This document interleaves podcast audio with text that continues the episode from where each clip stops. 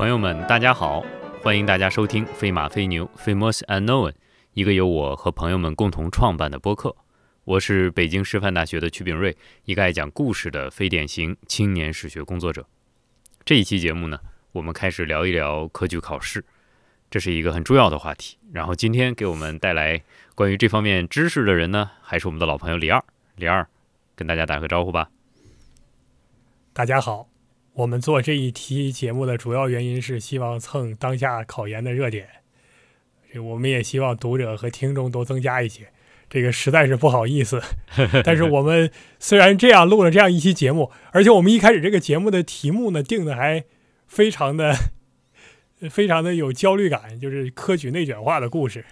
呃，但是我们真心实意的祝愿每一位考生大家都能上岸啊！尽管从理性的角度讲，对他不可能，因为大家都上岸，那就就没有考试了。但是我们有一个美好的期待吧，就是人人有岸上，对吧？人人有博读。人人有这个呃期刊可发，对吧？人人可以赚钱，人人还能买房子。在这儿，我们也做个预告啊，我们下一个主题就叫安得广厦啊，我们就是希望人人都有房子住啊。这这个美好的期待和残酷的现实并不冲突啊。我有没有人规定我们不能充满信心，对不对？啊我们做好准备嘛，做好准备嘛。总只要你做好准备，你总有好处要到来的。嗯。那你说一说，就是，呃，我们今天既然讨论一个科举主题哈，然后其实我们朋友们都比较熟悉的，我们对于科举最直观的感受就来自于范进，是吧？呃，但是你好像李二同学对范进是情有独钟，特别熟悉，给我们聊一聊范进的情况好吗？聊聊你和范进独特那些事儿，你和范进 不得不说的那二。哎，我跟跟跟跟古代人物之间故事多了，是吧？这个我们现在。大家听到这一期节目的时候，我们已经又发了几篇文章，应该就是充分反映出李二同学的一个基本特质，就是虽然对外我们声称是学历史的，但实际上本人是个行为艺术家。我一生到现在的二十二十五岁了，这个岁数可以跟大家说，二十五岁快二十六岁了啊！大概从我读书开始，从小学一二年级开始，就坚定卓绝的干一件事儿，就是搞行为艺术。我小的时候是很纯粹的搞行为艺术。到了现在岁数大一些呢，是有目的性的搞行为艺术。哎，你小的时候有行为艺术这个词吗？呃，那个时候没有，我觉得那个时候其实也有。搁到搁到咱们老家，这种这种行为是不是叫犯二啊？是不是 叫整活？现在现在叫整活啊！大家说这个东北人可以可以没有可以不活，咱不能没有活哦。这么高我按照这个现在这个 短视频时期的话，就叫整活。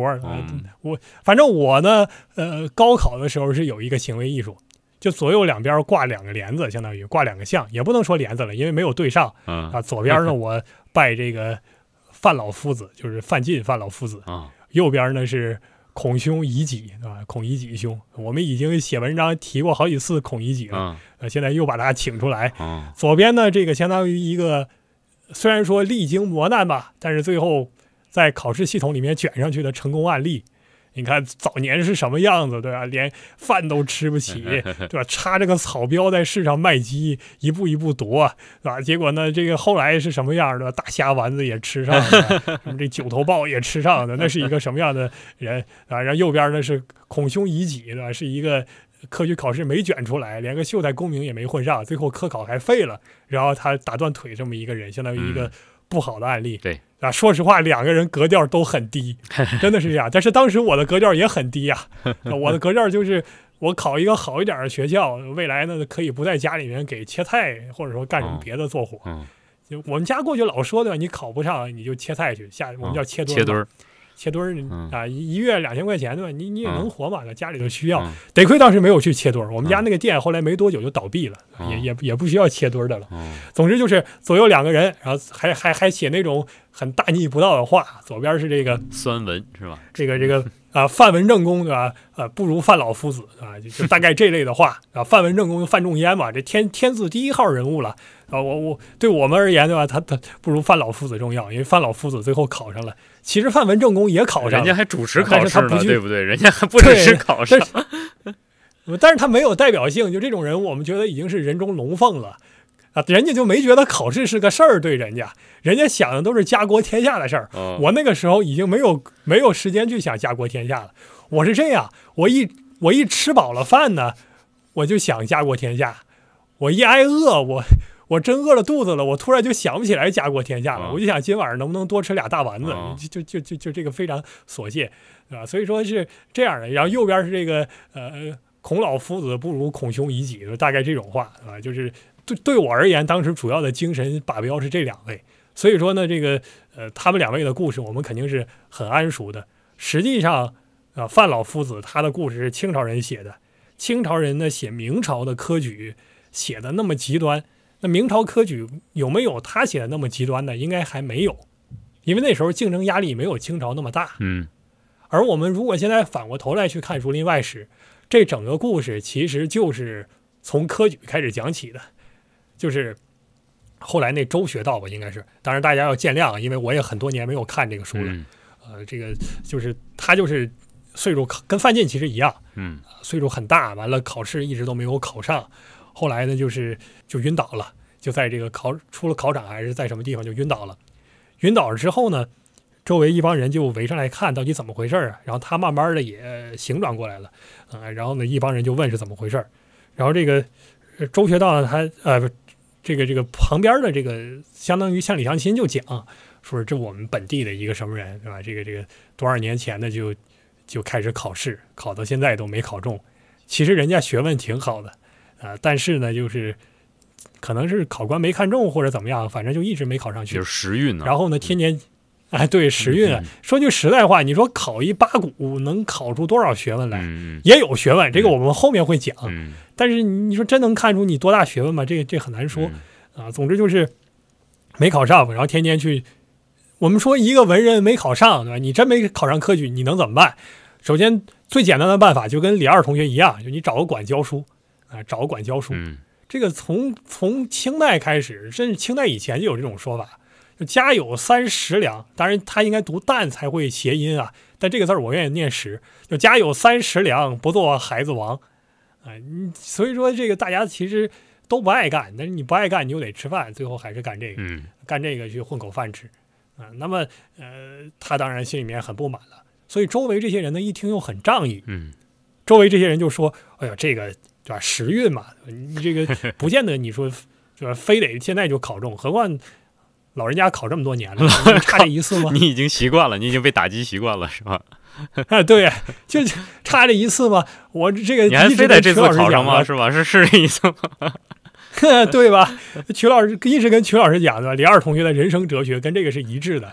你没有期待就不会失望，啊，你对什么都抱最低的这个预期，那么你就会发现没有任何东西能击倒你，啊，就是这样。开了，所以这几个人呢，又是做生意的，他们又很讲义气，他们就说你不就这把就是盘账花完了吗？啊，不要紧，我们几个人一块儿凑一笔钱，我们凑一笔钱之后呢，你你来年接着考呗，嗯，或者你到哪儿去考，你接着考呗，还是哦，我想起来，应该是给他捐了个监生还是什么，嗯？哎呦，那就相当于你捐完之后，你等等来年恩科嗯啊，你等来年恩科还是什么时候，就你不用在这儿卷了，你直接去考啊，啊，你直接去考，然后盘缠也给你，那这个非常讲义气，这个恩德很大几个，人。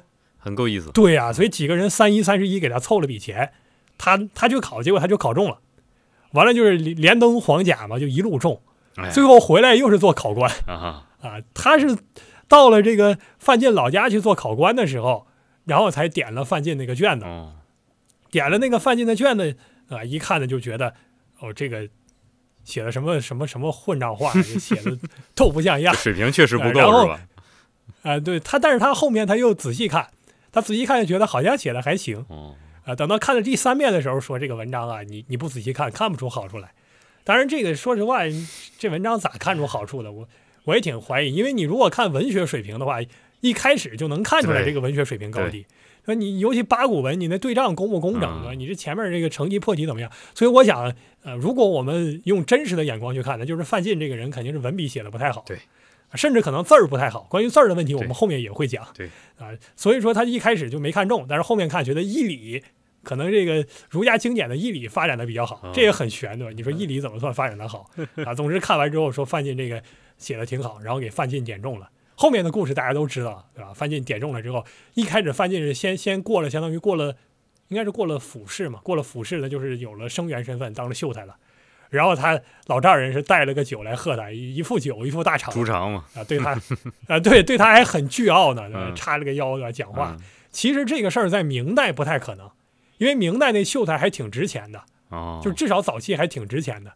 到了清朝是真不值钱了。到了清朝，相当于你考中了秀才，只是获得了进入这个精英身份的一个最低的门槛儿。哦，所以大家会觉得穷酸秀才啊。在明代早期，秀才不得了了。哦，我们在这儿就可以补充一点关于科举的知识了。就明代早期，按照制度，你成为了生员，应该其实就是有廪善的，啊就是当了生员就给你发一笔这个让你谋生的这个钱。就有工资了，对不对？你像清朝也有，嗯，呃，清朝也有，清朝清末的时候，这个东西在地方书院，就是你成为廪善生之后，有一笔钱叫高火银，嗯而且我们还能知道这个高火银的准确数字，在山西本地的那个书院，这个高火银大概一开始是五两一个月，啊，这其实不得了了。那很大很大，啊，是不少啊。嗯。但是问题在于呢，明初的时候，生源你按照这个顾炎武的讲法，大概是一个地方就是一个县嘛，应该是还是一个府，就二十个人，反正人数非常少。嗯。那这个国家是给得起的，但是后面呢，除了廪善生之外，还有一大堆复员的，这些人也进来要获得这个进一步科考的资格，嗯，他就不给发这个廪善了，哦，所以到后来绝大多数人都是没有廪善的，清朝更是这个样子，所以那秀才就就贬值嘛，就不值钱嘛，就自费情况就是自费考这个情况。自费考，对你，你就自费考，还有一个相当于国家包你这个这个，相当于博士吧，就啊就是这个全费自，相当于就是有津贴的，在职研究生和学术研究生。一个是有津贴，一个是没津贴，对吧？区别就在这里。哎，对，哦，那所以范进呢，最后这个呃考的是很艰难。我们说到这儿，不妨就说这个，假如说我们复盘一下，就考试你可能有哪些地方是困难的。首先一点，录取比例太低，哦，而且呢是越来越低。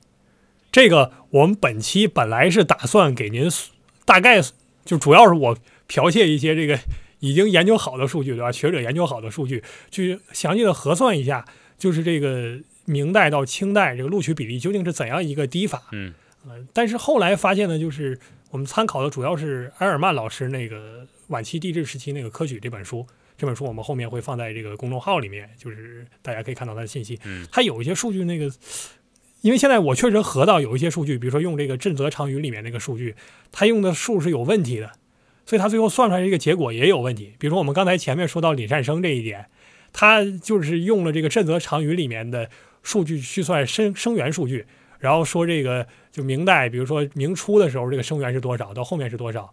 但实际上，他用的数据是林善生的数据，而且是正德年间林善生的数据。嗯可是他把这个数据好像当成了开国初的时候嗯所有生源的数据。嗯嗯你拿这个去算，那最后算完这个生源肯定比例是非常低的，就大多数人考不上秀才。所以可实际上生源恐怕没有那么少。所以其实这个工作我们可以下一期或者是在之后我们再做一个比较嗯拿出一个具体的，答案来来来看。但是其实你说这个、嗯呃人少或者这个比例很大，呃，这个就是能够获得功名的人，其实在某一个地方它是一个呃很很有限的那么一个群体吧，我们讲叫一个精英群体。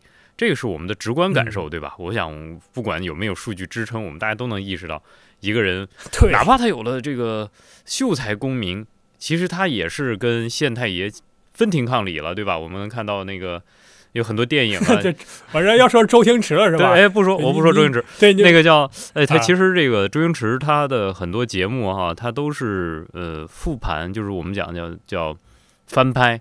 其实香港有很多这种传统的那种早期电影，就是六七十年代那些，他翻拍那些电影。呃，里边有一个人叫什么来着？就是他们广东有个著名的宋诗叫叫方世杰是吧？然后后来好像那个对对，香港的那个电视剧也各种拍，就说这是有名的宋诗，当然也有说他是宋棍是吧？反正各种那个讲好讲坏的那种。呃，叫宋世杰。宋世杰，我想想，宋世杰因为京剧里面有这个呃，叫好像叫叫是啊对对，就这个人。然后他就是就是因为他他他先是有功名，所以他见县太爷是不用跪的，对不对？所以他就可以哎，在这儿，替你打官司，替你写状子，替你做什么什么。所以这个身份其实还是很难得的，拿到手了不起的。嗯所以我想数据不会太大。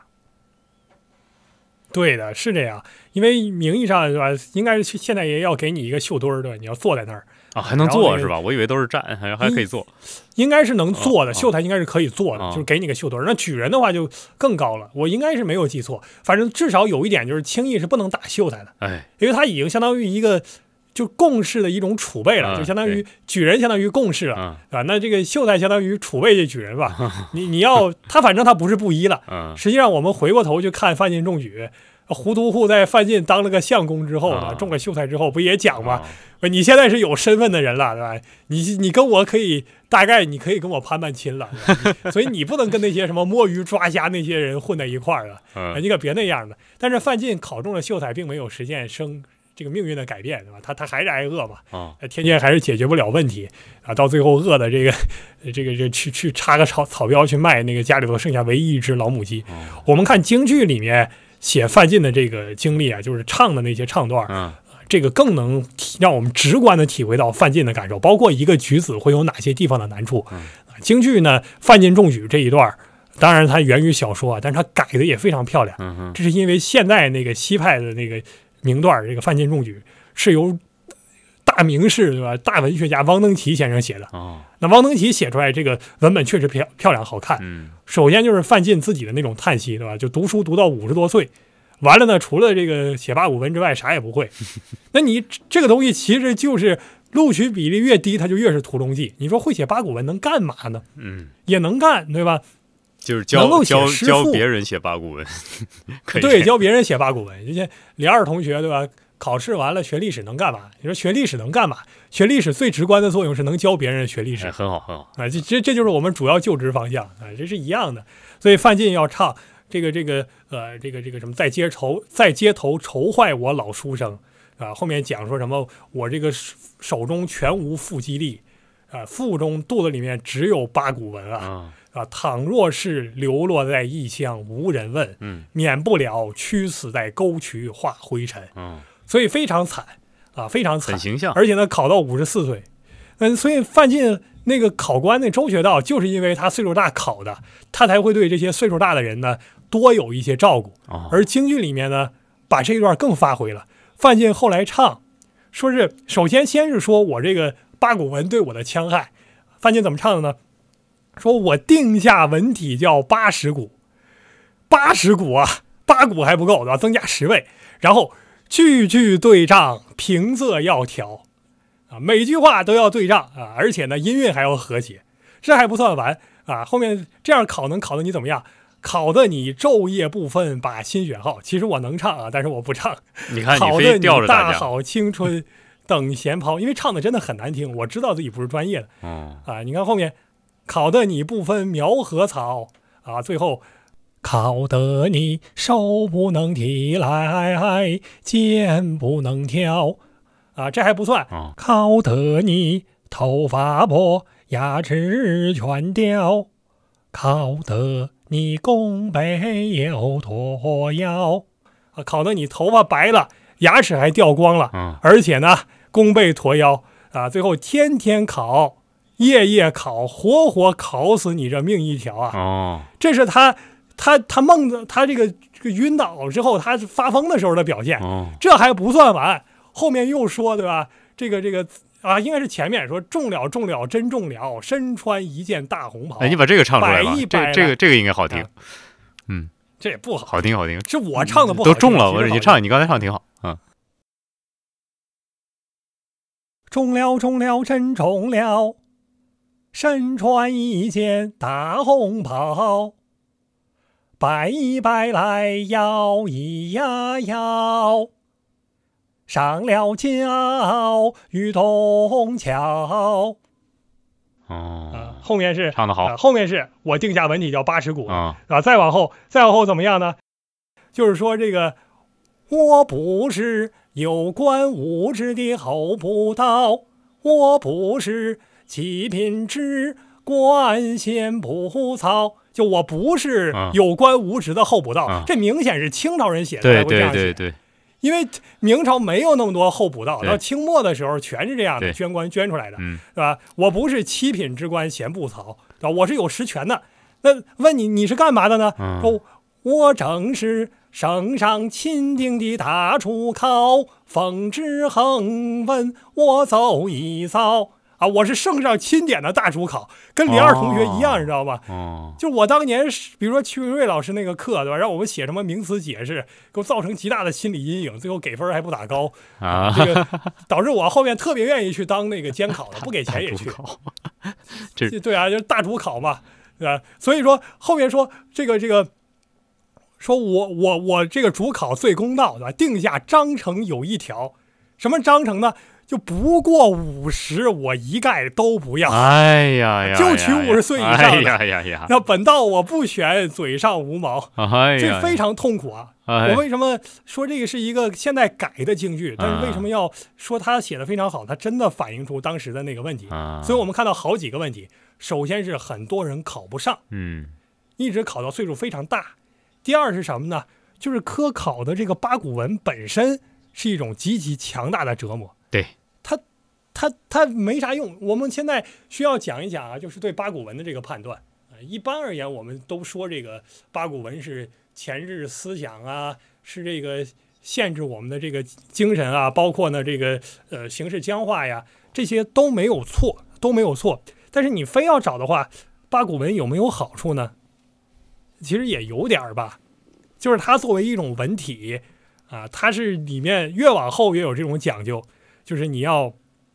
保证这个后面有几个部分是要能够对仗起来的，像写骈文一样，嗯啊是能对仗起来的。嗯，然后呢，要音韵要和谐，念起来要好听。嗯啊，第二呢，你立意还要好。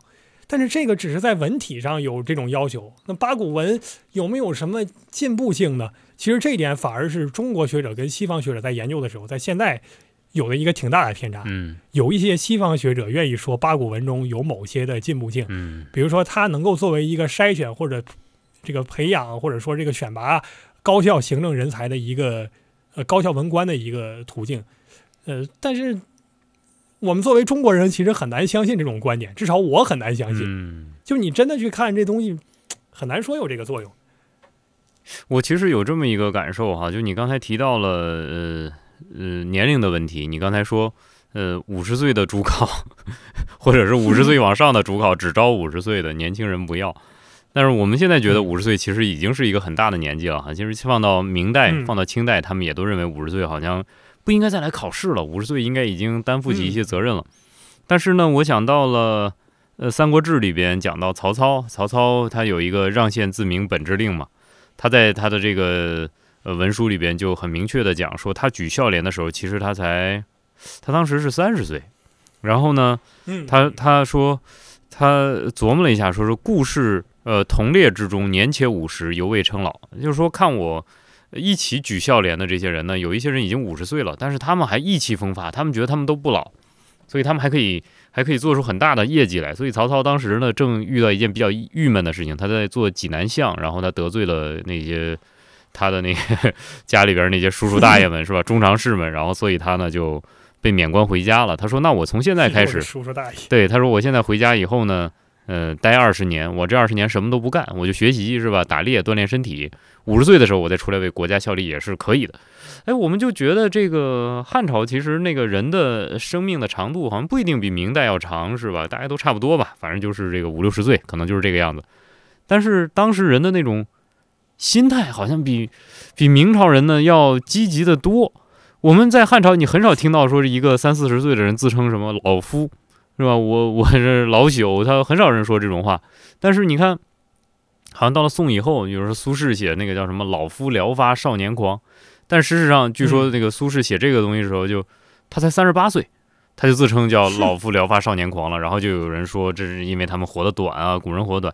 其实不是这样的，其实这纯粹是一个人的这种对于自己的心态的，或者对自己这个心理状状况、心理年龄的把握，这个其实很关键。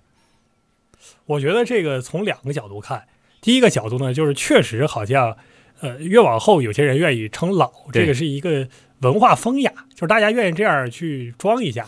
我们举个例子，就是那个呃，老舍先生有一个遗作叫《整红旗下》，整红旗下，整红旗下里面呢有一个财主，这个原型就是他家的一个，反正他不是他们家的家奴，呃，就是老舍他们家不是这个财主的家奴，嗯，但是他们一直有一些关系。这个财主呢叫丁大爷，丁大爷字号叫双清老人，嗯。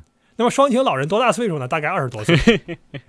所以它是一种这种称呼。嗯但是呢，这种习惯呢，是不是有普遍性，咱不敢说。可是为什么说精神状态会有区别呢？我们要注意，在汉代能留下名字的，基本上都是家庭出身很好的人，嗯否则他不会流传两千多年，流传到今天。嗯可是，在明清，我们能看到很多出身非常差的人，他也能留下自己的声音。嗯这倒不是因为明清更加开放，嗯而是因为他们的声音还没有被淹没，嗯所以我们能看到。嗯那为什么说考到五十岁就算老？那您看看天天养尊处优对吧？左牵黄右擎苍，嗯这个五十岁六十岁你那么开心，你也老不了啊！你天天像范进这样的吃糠咽菜的，每天就是做八股文，那很痛苦的。嗯八股文对思路的前置，就是包括说对人这种精神的浩劫，也就在这儿。我们知道，哦，我们不能说我们知道，这个读者已经提建议了，说这个是呃不好，就是呃，在这个八股文中，它实际上啊，科举考试，如果我们真的去看考试内容的话，它会考很长时很多内容，对，它分好几场，一般是分三场，然后每场考好多题。实际上呢，第一道题考你四书，对，后面还要考五经的，再往后还要考实物册。可是实际上呢，这个前面的这个四书才是重要的，对，后面这个五经和实物册你也要写，你还要写很长时间呢。你比如说考三天，对吧？你老要写这个东西，可是它它都不重要，考官并不以此作为一个判断的主要依据。那最后的结果就是前面这四书，因此造成的结果是啥呢？就是你想要考试，你就只读这四书就够了，甚至你都不需要把四书通读了。你不需要四通读四书，你只要看朱熹的《四书章句集注》，还有以及那个康熙皇帝写那个什么那叫什么《庆理大全啊》什么这种东西，对吧？御御御御批的那些东西，你把这些看了，你看看朱圣人是怎么解释孔子的啊？你怎么解释孔子的？然后我把这个东西读一遍，啊，比如说孔子说，呃，这个呃，如赐如与回孰欲，对吧？你你和颜回谁好？其实对我而言，我哪关心啊？你孔圣人什么观点啊？八股文创作的一个核心是你要带圣人立言，嗯就圣人他讲这个话的时候，他不需要解释，因为他的心里是明白的。那为什么需要你写八股文呢？你要把圣人为啥这样想的解释出来。圣人没说的，你要替他说。那么怎么做评判呢？其实按照我的这种比较粗浅的看法，就是理想情况下是看谁去圣人更近，就是谁能更好的把圣人的观点，呃说出来，尽管圣人并没有留下他的观点啊。那么你就替圣人解释一下吧。就为什么圣人要问？首先，圣人为啥要问这个子贡？闲着没事问子贡，你你和颜回谁好？啊、按照我的想法，你按照我们这一般性的没有学术积累、纯读者的想法，就是就老头儿喜欢颜回呗，闲聊天嘛，他又闲聊天儿这是随便说嘛。他夸一下颜回吧嗯。那《论语》这个书又没有上下语境，你哪知道他是什么原因他要讲这样一句话呀？但是宋朝人开始拉管儿嘛，就是给大家做大树底下对拉管儿。对呀、你这谁谁说非得有什么语境？那孔子经常莫名其妙讲一句话，前后没有任何语境，嗯就记在《论语》里了。嗯、那你你怎么解释呢？那按照理学家的观点，肯定是有解释的。嗯那而且还要自成系统，所以朱熹做一个完整的解释。嗯朱熹解释之后，那好了，到了明代开始，八股取士开始，你就按照朱熹的解释去解释吧。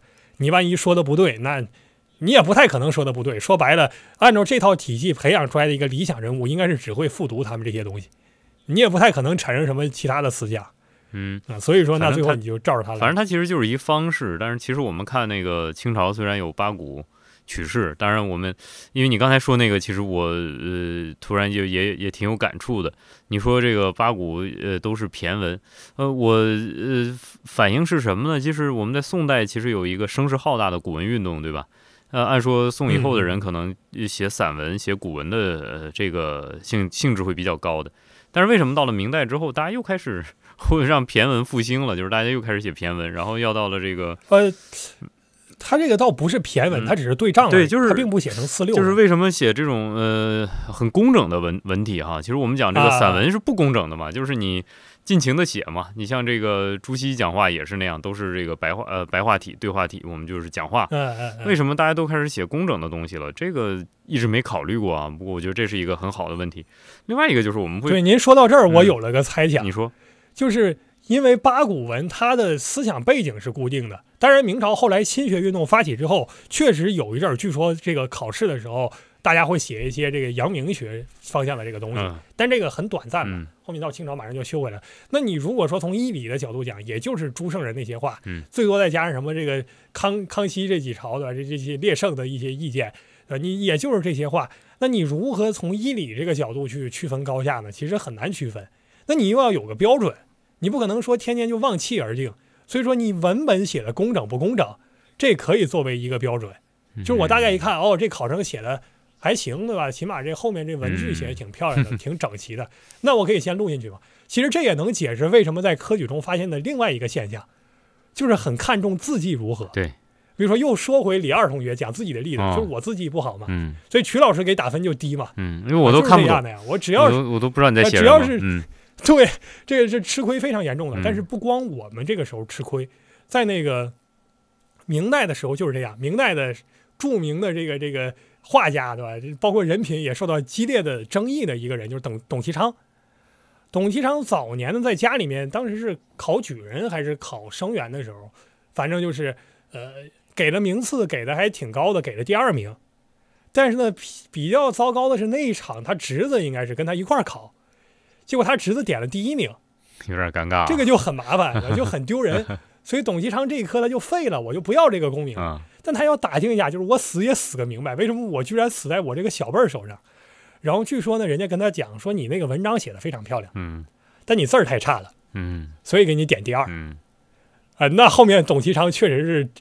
奋发图强了，后面成为书画大家。现在都看他的字，他这个啊，对，现在他对我是一个激励啊，就是这写字写的烂的也能改出来，看我还能不能改出来。越来越没有机会。